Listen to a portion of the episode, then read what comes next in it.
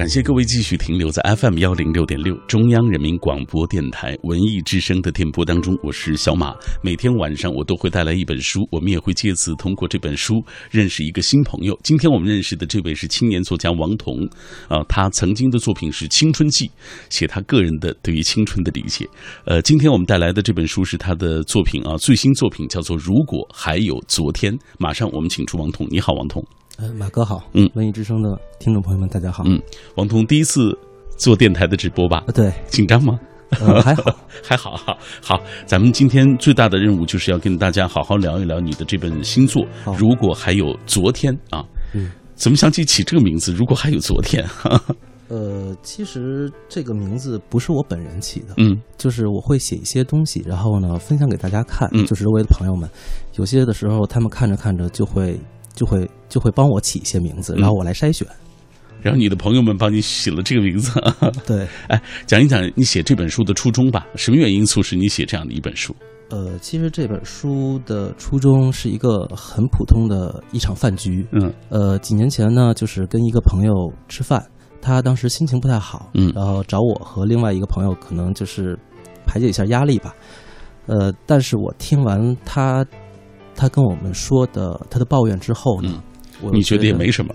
对对对，我觉得就是很普通。嗯，她是一个女孩儿。嗯，她毕业以后选择了一份工作，一直干到现在。嗯，呃，自己本身也不是很喜欢。嗯，呃，但是又没有一直呃也一直也没有勇气去改变。嗯，呃，就是那段时间她狠下心辞了职，但是呢，又对以后的生活有一种迷茫感。对，呃，包括她那个时候周围的闺蜜都结婚了，开始结婚。她自己呢还没有男朋友，嗯，然后有一些急躁啊，对恐慌，但是对于她的择偶标准，她又没有一点的妥协的意思，嗯，呃，然后我就跟她聊天很多人都有这样的迷茫，是不是？啊？对，嗯，呃，然后我就我就问她，我说你当时毕业的时候为什么不选择一份你自己喜欢的工作呢？嗯，她说，呃，当时毕业的时候不知道自己喜欢什么，就是有一个稳定的收入就好。其实。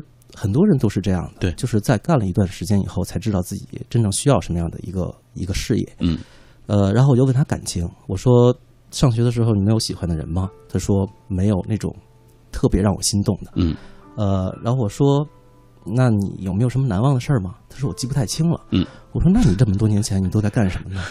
他就是很不屑嘛，他就说。呃，这些东西已经不重要了，都过去了。我在意的是以后的生活，未来才对我具有吸引力。嗯，后来我就没有再跟他深聊下去了。我本来想问问他，就是说，如果再给你一次重新来过的机会的话，你会怎么怎么做？嗯嗯，但是我觉得他的回答也肯定是同样不屑的那种那那种态度。呃，其实他也不知道要重新来过一回，是不是就能改变？说实话，很多人不知道这个问题。嗯，他可能更多的。不会去想吧？嗯，他可能觉得那些东西会是浪费时间的一种想法。呃，就是那天晚上回家以后，呃，也不是回家以后吧，在回家的路上，我突然就是觉得，呃，我问他的这些问题，其实自己也没有认真的考虑过。嗯，呃，我在想，就是这么多年我都在干了些什么？嗯，包括我的工作，或者是我的感情。嗯。呃，其实那个时候让我回忆起具体哪一年我都在干什么，都有什么样的收获，其实我也是想不起来的。嗯，也是那种迷茫的状态。呃，原来工作的时候，每年单位都会要求写一份工作总结，那个时候很头疼。那个时候觉得就是哎呀，没事写这个东西干什么？嗯。但是后来发现，其实人生中才需要阶段性的做一个认真的梳理。没错啊。所以。我在想，是不是你喜喜欢就写东西，呃，或者开始写小说，是不是也源于你这个现实世界当中，你觉得好像没有完成你自己的心愿一样的？呃，最开始的时候有一些这样的关系，但是后来慢慢的就变成了想要创造出一些精彩的东西，就是给人分享嘛，这种感觉。嗯，呃，然后就是我会继续他这个问题想嘛，想，呃，我在哪一年我应该做什么，哪件事情是后悔的，然后什么东西是错过的。呃，如果再给我一次重新来过的机会，我会想回到什么时候会怎么做？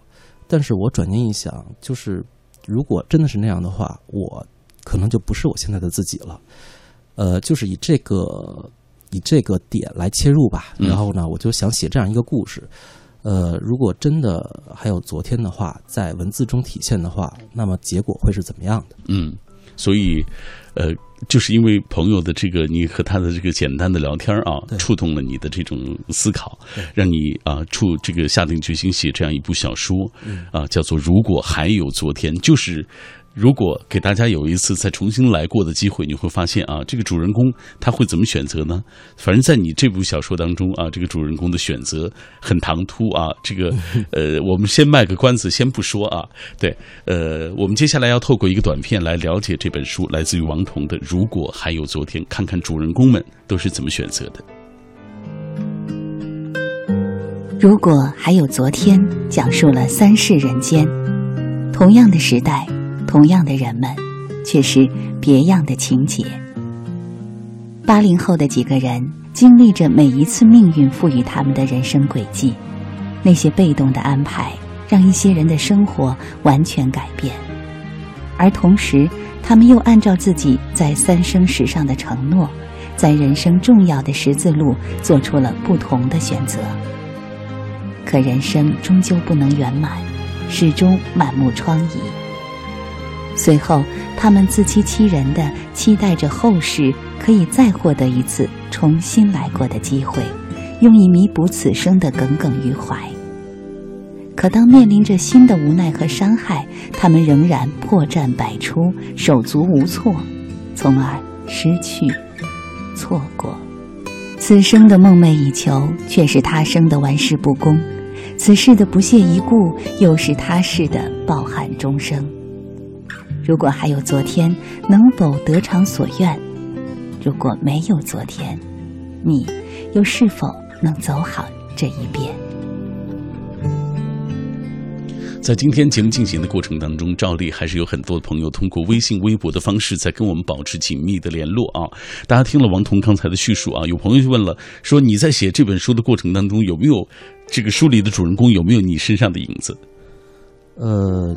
其实我在之前写《青春记》的时候，就已经把我自己写干净了。嗯，呃，那本书基本上大部分都是写自己的经历。嗯，如果说如果还有昨天这本书里面，呃，可能主人公的性格会加入一些自己的成分吧。嗯，但是他的故事完全虚构的。对对对，具体的事情呢也是跟我自己没有关系。然后呢，通过一些感知、认知啊，听、嗯，看别人的东西，然后。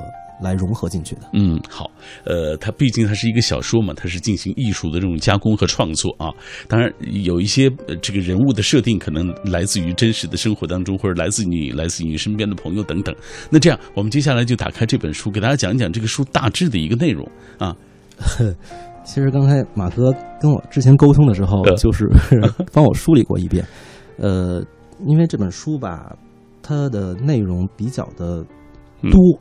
所以说，让我这样一下总结，我也不知道能不能 就是讲得清楚。嗯，呃，这本书主要就是讲述了一群八零后的孩子的正常的生活吧。嗯，龙月、白川、张伟啊，彤彤、林佳静啊，慕斯等等这样一群年轻人。对对对，嗯，呃，他们我在这儿呢，就是做了一个假设，嗯，就是一个人如果在死后会回到就是时间和空间的起点，呃，也就是说。比如说，我出生在这一年，我死了以后还会回到这一年，就是一切的背景都不会改变，我还是我这个人，不会是另外一个身份。嗯，呃，在死后呢，每个人会根据自己对来世、前世的总结，在来世的三生石上做下一些。就是刻下自己的意愿吧，嗯，但是又在每一人世间呢，每个人又没有自己上一辈子的记忆，嗯，就是以这样一个框架来来来来去写的，嗯，呃，这本书的这个小说的主人公啊，就是这三个以这三个同学为主要的人物啊，来构建这个世界的啊，就是龙月、白川和张伟，他们是同学，是发小，发小，对，嗯，呃，其实呃，主人公就是龙月，但是龙月呢。怎么说，在这个书里面写的有点过于中规中矩了，嗯，反而他有些戏份看起来并不像是男主这种感觉。嗯。呃，包括一些之后出现的一些女女主人公啊，或者是女二、女三啊之类这样的，他们的没有一个具体的谁是主谁是次这样一个分别，嗯，等于说他们之间的关系错综复杂，然后每个人都会有特别精彩的上演吧。我我想问你，这是因为就是你觉得是你自己的这个设计就是这样，还是因为你觉得你个人还没有就是把人物刻画的那么栩栩如生的这种能力？呃。其实设计就是这样的，因为每个人，呃，他毕竟有性格的突出嘛，呃，有些就是可能说不是一个主要的人物，他需要一些就是比如说比较阴暗呀，或者是这样的一个一个一个性格来体现他的这种。这样只有这样，他才能做出那样的事儿。嗯，就是这样。那比如说，刚才你说了，龙月这个人相对来说中规中矩一些啊。那白川呢？白川的性格和他相比有什么样的不同？嗯，白川相比他更加的毒辣吧。嗯，就是就是为了目的不择手段。对对对对对，就是这样一个人。呃，然后张伟可能更仗义一些，或者是他是一个特别，就是一个特别合格的朋友。嗯，这样。好，那这样，我们接下来先透过一个短片来了解一下，呃，王彤啊这些年的写作的情况啊。他说他第一部作品叫做《青春记》，我们来了解一下。作者王彤，八零后，北京人，毕业于北京工业大学，曾先后就职于事业单位、政府部门、国有企业，现为自由职业者，涉足收藏领域，著有小说《青春记》。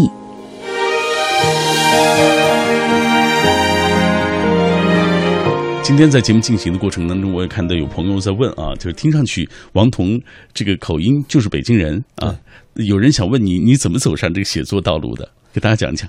呃，其实是这样，就是写《青春记》的时候，呃，算是一种给自己的解脱。嗯，怎么讲？呃，因为当时刚毕了业，进入社会，嗯，呃，特别的不适应，因为。可能那时候工作性质比较枯燥，嗯，呃，再加上就是大学的时候天天有人陪伴的这种感觉突然消失了，嗯，呃，所以让我觉得在生活里面特别的孤独和烦躁，嗯，呃，那个时候我就是觉得一个人最美好的时候就是青春的时候，嗯，既然已经过去了，那以后的日子肯定会越来越差，然后就慢慢慢慢的就变成了一个虚无主义者，嗯，觉得做什么事儿都没什么太大的意义，嗯。呃，当然了，之间我也会跟一些朋友们聊天说这些事儿。他们有的人可能跟我有一样的想法，嗯，就是我们基本上就是对着叹气啊，然后抱怨，嗯。但是有的人也会跟我说说，呃，其实不应该这么消极，嗯，一定要就是往前看，这样的一个一个一个鼓励吧，嗯。呃，其实道理我都明白。只不过，只不过就是实现起来不太容易。呃，你看，你大学毕业之后有稳定的工作，并且是据说是在 呃这个政府部门工作啊，但是你不喜欢那种相对来说比较压抑的、板板正正的这种环境啊。对对对，年轻人们可能更希望能够去一个就施展自己的更活泼的一个环境啊，对，更开朗的一个环境啊。对，正是因为这样的原因啊，王彤开始写作，写青春记，其实就是自己青春的岁月那种抒发。对，和宣泄。其实我当时就是觉得，呃，极端一些嘛，就是说，既然怀念青春，就不如把所有的青春全都从新到尾的梳理一遍，嗯，看看我究竟到在怀念什么，究竟有什么东西让我这么这么留恋，然后抱抓住不放，嗯。好，下半时段回来呢，我们会继续的跟大家一起来聊，呃，这本书如果还有昨天啊，这本书当中的一些故事，我们具体要了解一下这个下半时段回来这个三世人间到底这个小说构建的这个世界啊，到到底这几个主人公之间他们发生了怎样的一些呃情感的纠葛，包括整整人物的这种冲突等等。这一刻，我们先来看一看大家的留言。我们今天的话题说到了，如果能够啊这个成真啊，你愿意回到作者的哪一段岁月当中啊？你愿意回到自自己人生当中的哪一段岁月当中，呃，愿意这个跟大家一起分享，或者是改改变哪一段属于自己的人生故事？先来看枫野百合吧。他说这部小说，电影控联想到的是十二猴子、罗拉快跑；佛教这个信者想到的是因果来生。肯定还有人会和《大话西游》中至尊宝曾经有一份感情摆在我面前这段台词搭上线。所以说，不同的人可能会有着呃似是似非的私家解读，娱乐也。也好，呃，这个呃，像小说当中嗯这个呃借小说来挠自己的胸中快垒，情感补偿也罢。既然人生无法倒带，在作者营造的三世人间当中，且读且思吧。这是他的感受，就是说，呃，他听到你分享这本书的过程当中，他想到了属于自己的各种各样的感受。当然，可能每一个人他也替别人想了。大家就是如果听到这样的一本书啊，感受到这样的一种状况的时候，大家会怎么想？来，我们继续看一看朋友们的留言。云上阿拉丁他说，很多时候并不是回回到过去，我们的情况就能够改变。如果可以的话，我想回到爸爸生病的那那一年，那时家里没有钱给他看病，我和妹妹都还在读书，就连陪伴也不能给他。无论何时想起来都是那么疼，真想有钱给爸爸看病，更想陪伴他走过那段痛苦难熬的时光。可人生已经不会给我们这样的机会了，我们能做的就是珍惜现在所拥有的。我身边常常有人感叹说，一年一年呼啸而过，日子却总是慢吞吞的不见起色，一遍遍的在幻想当中打算着将来如何如何度过，又一天天的走在老路上，感觉自己还没有来得及长大，就已经开始衰老。理想变得越来越小，甚至被流水的光阴渐渐磨平。慢慢的，面对汹涌而来的世界，不得不承认自己毫无还手之力。这大概是大多数人的一种状态吧，也是我们今天晚上这本书主人公的一个状态。所以他们在重新来过一次的时候，都希望自己能够生活中发生一些质的转变。但是没想到，重新来过一次的时候，他们的人生依然如此。我是小马，今天晚上我们分享的这本书来自于青年作家王彤。如果还有明天，一群出生于上世纪八十年代的主人公，在三世轮回当中上演着不同结局的故事。每每在犯下无法弥补的错误之后，总是期待着后世可以获得一次重新来过的机会，但是下一次依然手足无措，无法圆满。今晚为了更好的为大家介绍这本书，小马特别请到了这位作者，年轻的王彤啊，走进我们的直播室。在我们节目进行的过程当中，也欢迎各位来通过微博、微信的方式跟我们保持紧密的联络。我我们今天的互动话题是，呃。如果还有时光机啊，你可以乘着时光机回去。如果真的有那个如果啊可以存在的话，你想回到哪一段岁月，想改写哪一段人生的故事？这样，王彤，接下来咱们也看看大家的留言。你会发现，就是大家想重新改变的那一段，一定是有一点伤怀、有一点落寞的一些记忆啊。比如说这段来自于双叶舞长安，他说：“如果世上真有后悔药的话，即便是啊，那便是嗯，回到过去诸多路径了。”人生经过的诸多的缺憾、不如意，统统要改写重来。对于我而言，就像那部科幻片《黑洞频率》，回到父亲出车祸的那个时段，想办法让他逃过此劫。他的命运改变，我们家里就不会长期的处在那样的一种痛苦的状态当中。这是父亲遭遇的车祸啊！从那以后，呃，家里人因为思念，包括因为其他的一些因素啊，就觉得，呃，这个。他们长期处在这种痛苦当中，还有白雪妹妹，她说：“如果可以回到十八岁那个美丽的年华，我想可以重新选择自己的人生吧。一定要报考表演专业，或者是留在美国。哈哈，谁的青春不残酷呢？如今想来，这一切已经是不可能了。好，呃，我是纳斯加，我们的老朋友。他说，如果可以重新选择，我想我会在二十年前就来北京，而不是十年前才来。”这十年已经发生了很多的变化啊！他觉得这十年，呃，其实可以有很多精彩的故事发生。塞北惊鸿说：“人生如戏，演过了便无法重新再来，因此一路走来势必与追悔与遗憾为伴。也正因为如此，人生才是魅力独显，需要格外珍惜。”看过《蝴蝶效应》，主人公因为不满过往，一次次的回到过去补救，却不想越改越糟，越糟越改。试想，人生如他陷于改错循环的怪圈，将会无力自拔，也失了继续向前的勇气，还有何趣味呢？既然以往啊，这个所谓不美好啊，今天索性就放下过往吧，将它放于时间之河，顺流而去，活在当下，珍惜无悔，过好每一天。呃，是栉风沐雨的走过，五味尝遍，才更有回味。嗯。这是这位朋友的理解，大家都好有诗意啊。我们再来看微信平台当中也有很多的朋友，呃，阿言说回到学习时代吧，啊，多读书，知识改变命运，就像你一样。哎，还有朋友问了一个问题，说作者这个这个三世人间的架构让我联想到当年啊小时候玩的那个游戏《模拟人生之类的游戏，同一场景可以有很多种可能。不知道作者是不是曾经也是电脑游戏迷？呃，对我小的时候基本上都是在游戏中度过的。嗯。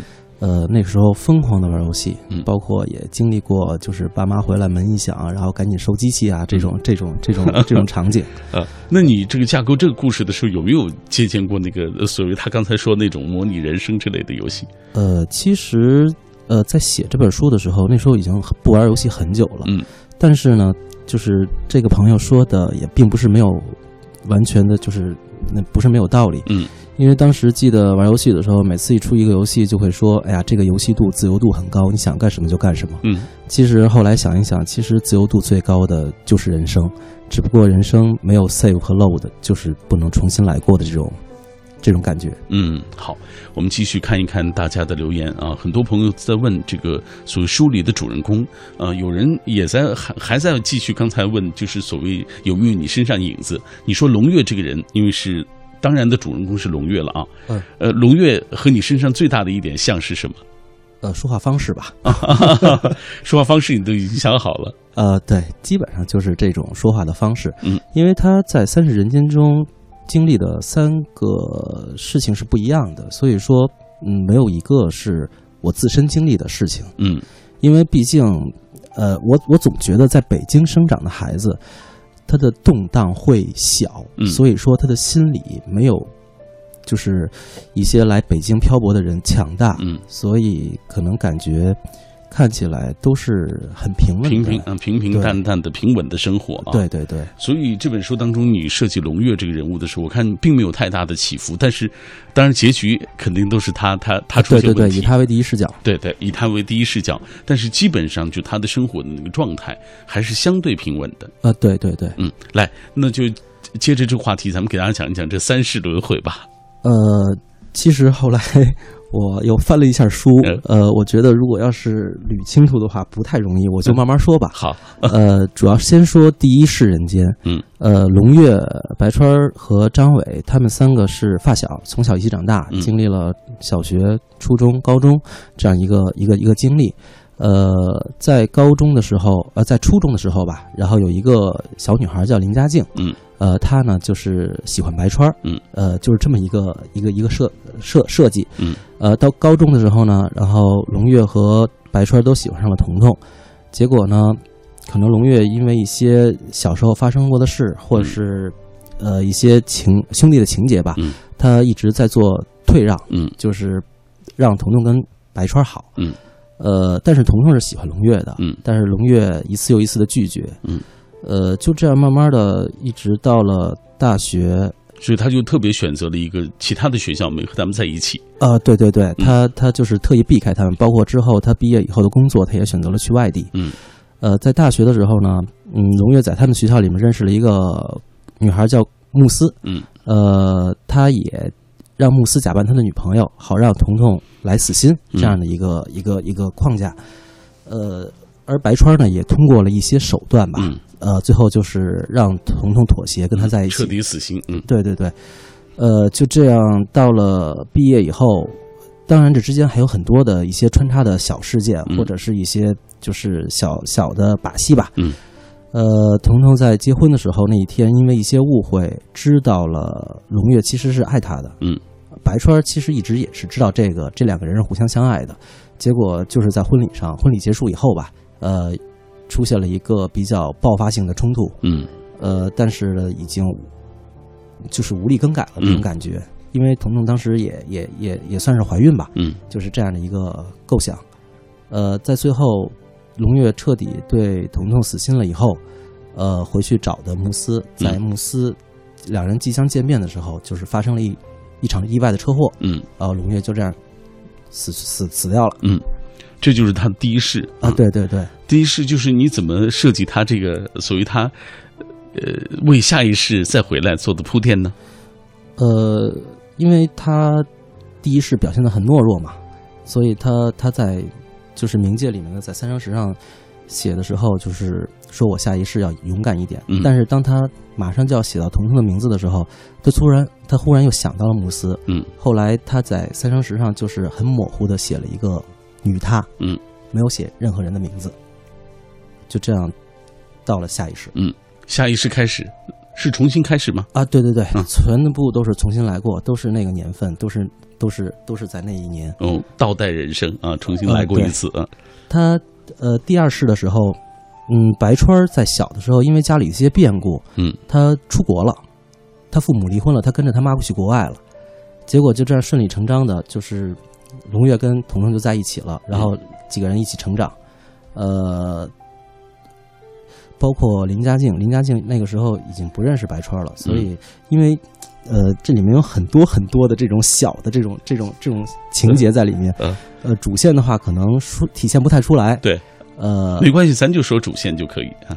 呃，然后直到呃，因为林家静不认识白川了，他就是在大学里面呃选择了一个男孩叫林飞在一起了。嗯这个林飞呢，在第一世里面也出现了，基本上就是三世里面出现的所有人，在每一世里面都有出现。嗯，呃，直到白川回国，他回国以后，嗯，他想跟彤彤在一起。嗯，呃，林家静也想跟白川在一起，结果白川就利用林家静和林飞，呃，做了一个很大的嗯一局个啊，对一个设计，一个陷阱来陷害龙月。嗯，然后给彤彤制造龙月和呃那时候慕斯是慕斯是龙月的同事。嗯给彤呃给彤彤制造龙月跟慕斯就是有一些苟且的这么一个、嗯一个一个一个骗局吧。嗯呃，结果彤彤呢，因为这些这些这些东西想要报复报复龙月，嗯。其实他当时自己也也不知道是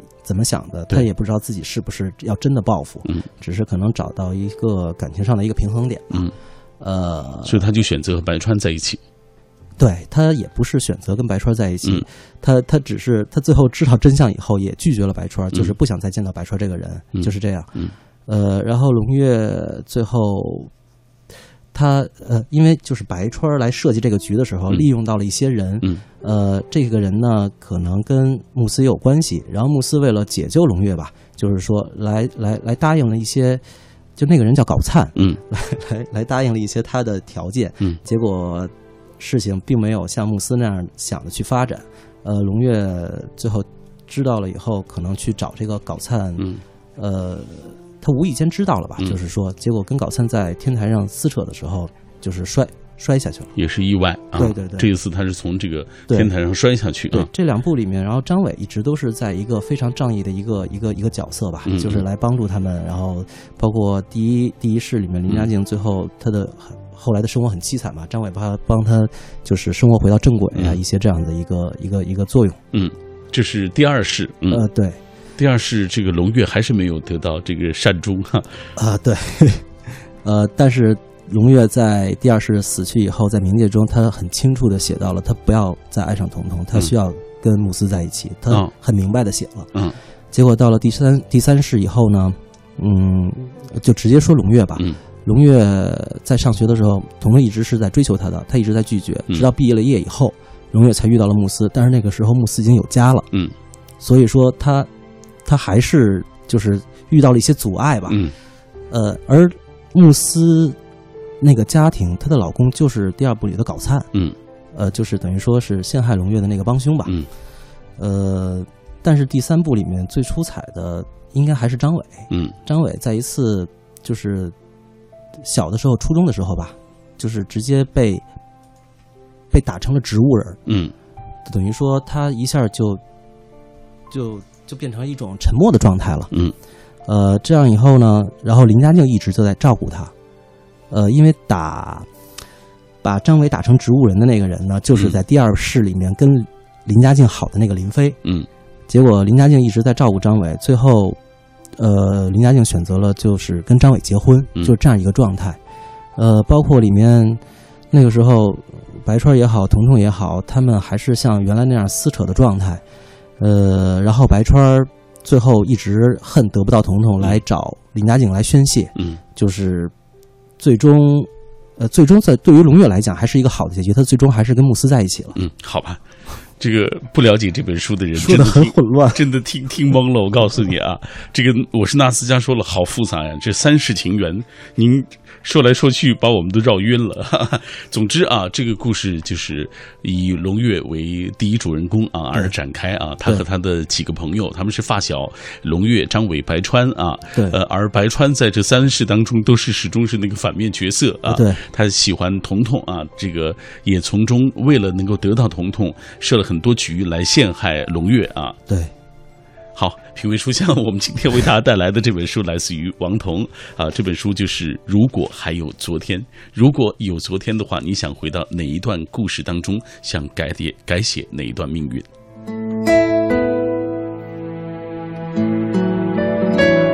王彤在《如果还有昨天》这部小说里进行了一番关于昨天的设定，同一群出生于上世纪八十年代的主人公。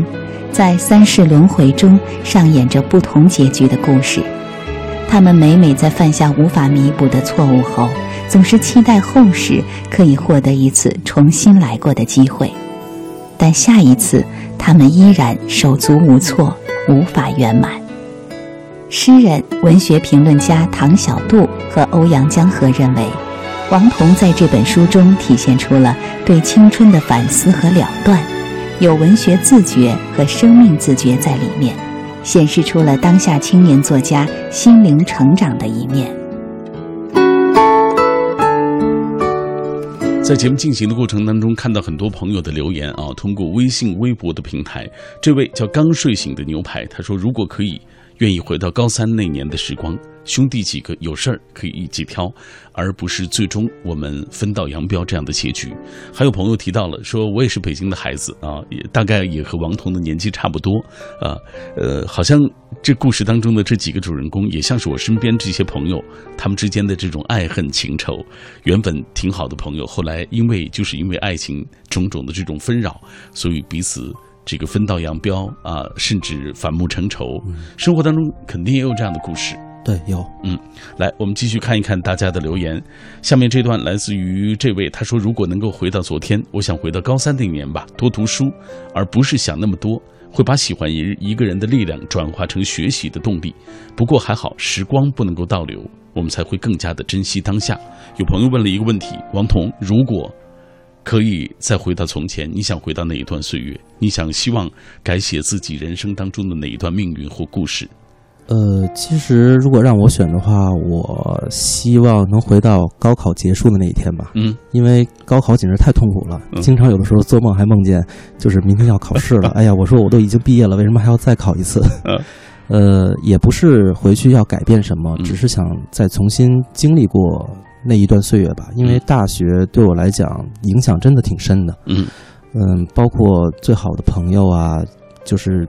所有的那种最纯粹的感情都留在了那个时段，呃，包括现在，嗯，大学同学其实最好的这几个都在北京，嗯，但是我们可能聚的很少很少，大家都太忙了，嗯，北京也太大了，是，所以就是。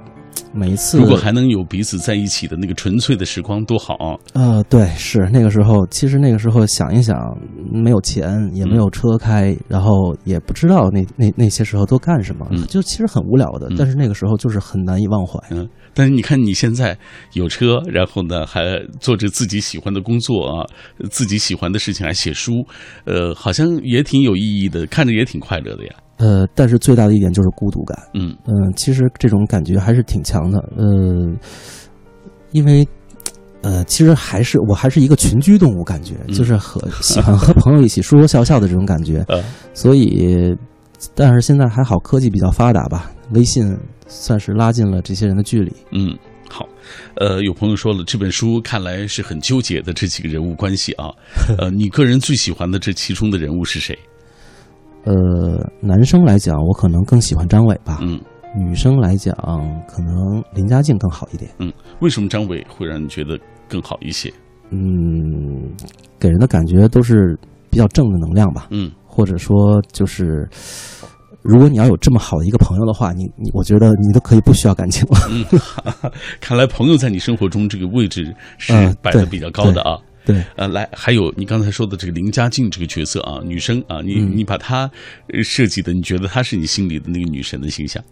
呃，也不能说是女神吧，啊就是可能更懂得一些生活，因为呃，其实林佳静的性格在第二部和前两部呃一三部之间也是有一些出入的，嗯但是整体来讲，她还是更更加的善良吧。嗯，好，品味书香。呃，我们今天有很多朋友都跟我们再做一个假设啊，就是如果能够乘着时光机再回到从前，想改写哪一段岁月？有朋友说到了，想回到小时候重新来过，珍惜时间。呃，珍惜和父母亲人在一起的那些快乐的时光，也珍惜读书的时光啊！不要让自己如今追悔莫及。这就是我们今天要跟各位一起分享的这本书。如果还有昨天所传达的一个主旨内容。如果还有昨天，讲述了三世人间，同样的时代，同样的人们，却是别样的情节。八零后的几个人经历着每一次命运赋予他们的人生轨迹，那些被动的安排让一些人的生活完全改变，而同时，他们又按照自己在三生石上的承诺，在人生重要的十字路做出了不同的选择。可人生终究不能圆满，始终满目疮痍。随后，他们自欺欺人的期待着后世可以再获得一次重新来过的机会，用以弥补此生的耿耿于怀。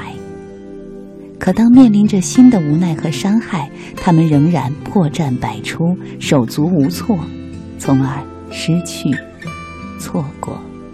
此生的梦寐以求，却是他生的玩世不恭；此世的不屑一顾，又是他世的抱憾终生。如果还有昨天，能否得偿所愿？如果没有昨天，你又是否能走好这一遍？王彤目前又在进行新的创作了啊，给大家讲一讲最新的创作。呃，其实，在写完了《青春记》和《如果还有昨天》以后，呃，感觉就是写感情的东西有点倦了，嗯，就是不是特别的能够投入进去了，嗯所以想写一些比较有意思的情节，一些情节强烈的一些东西。嗯，呃，因为我自己是做收藏品的，然后我了解一些，就是呃以钱币为主，嗯了解一些知识。呃，现在写的是以这种古币为线索，一个寻宝的故事。嗯呃，所以是我开始就跟马哥说，就是我现在写这些东西写的就是是心里很燥，嗯就是很难，就是静下心来再去讨论这些感情，而且。刚才这个，如果还有昨天的这个剧情的这个 这个这个概述，因为加上标点符号三十七万字，嗯就是让我一下捋清楚也不是那么容易，我实在是抱歉，我说的太混乱了。哎没关系，没关系。OK，以上就是我们今天为大家介绍的这本书啊，来自于王彤的最新的作品《如果还有昨天》。呃，我们也期待着你最新的作品啊，谢谢即将完成的这部作品啊，谢谢最终也能够来到我们的节目当中，跟我们一起来分享。那明天晚上啊，刚刚李志也为大家做了预明天晚上我们呃文艺之声会做一个特别的直播，就是国家大剧院的一个演出的直播，所以明天晚上我们的品味书香也是暂停一期。不过我还是会在直播室啊，因为我明天做备播的工作，所以呃，我们下一次见面的时间是周四晚上的九点到十点。OK，今晚节目就是这样了，感谢各位的收听，谢谢王彤。谢谢。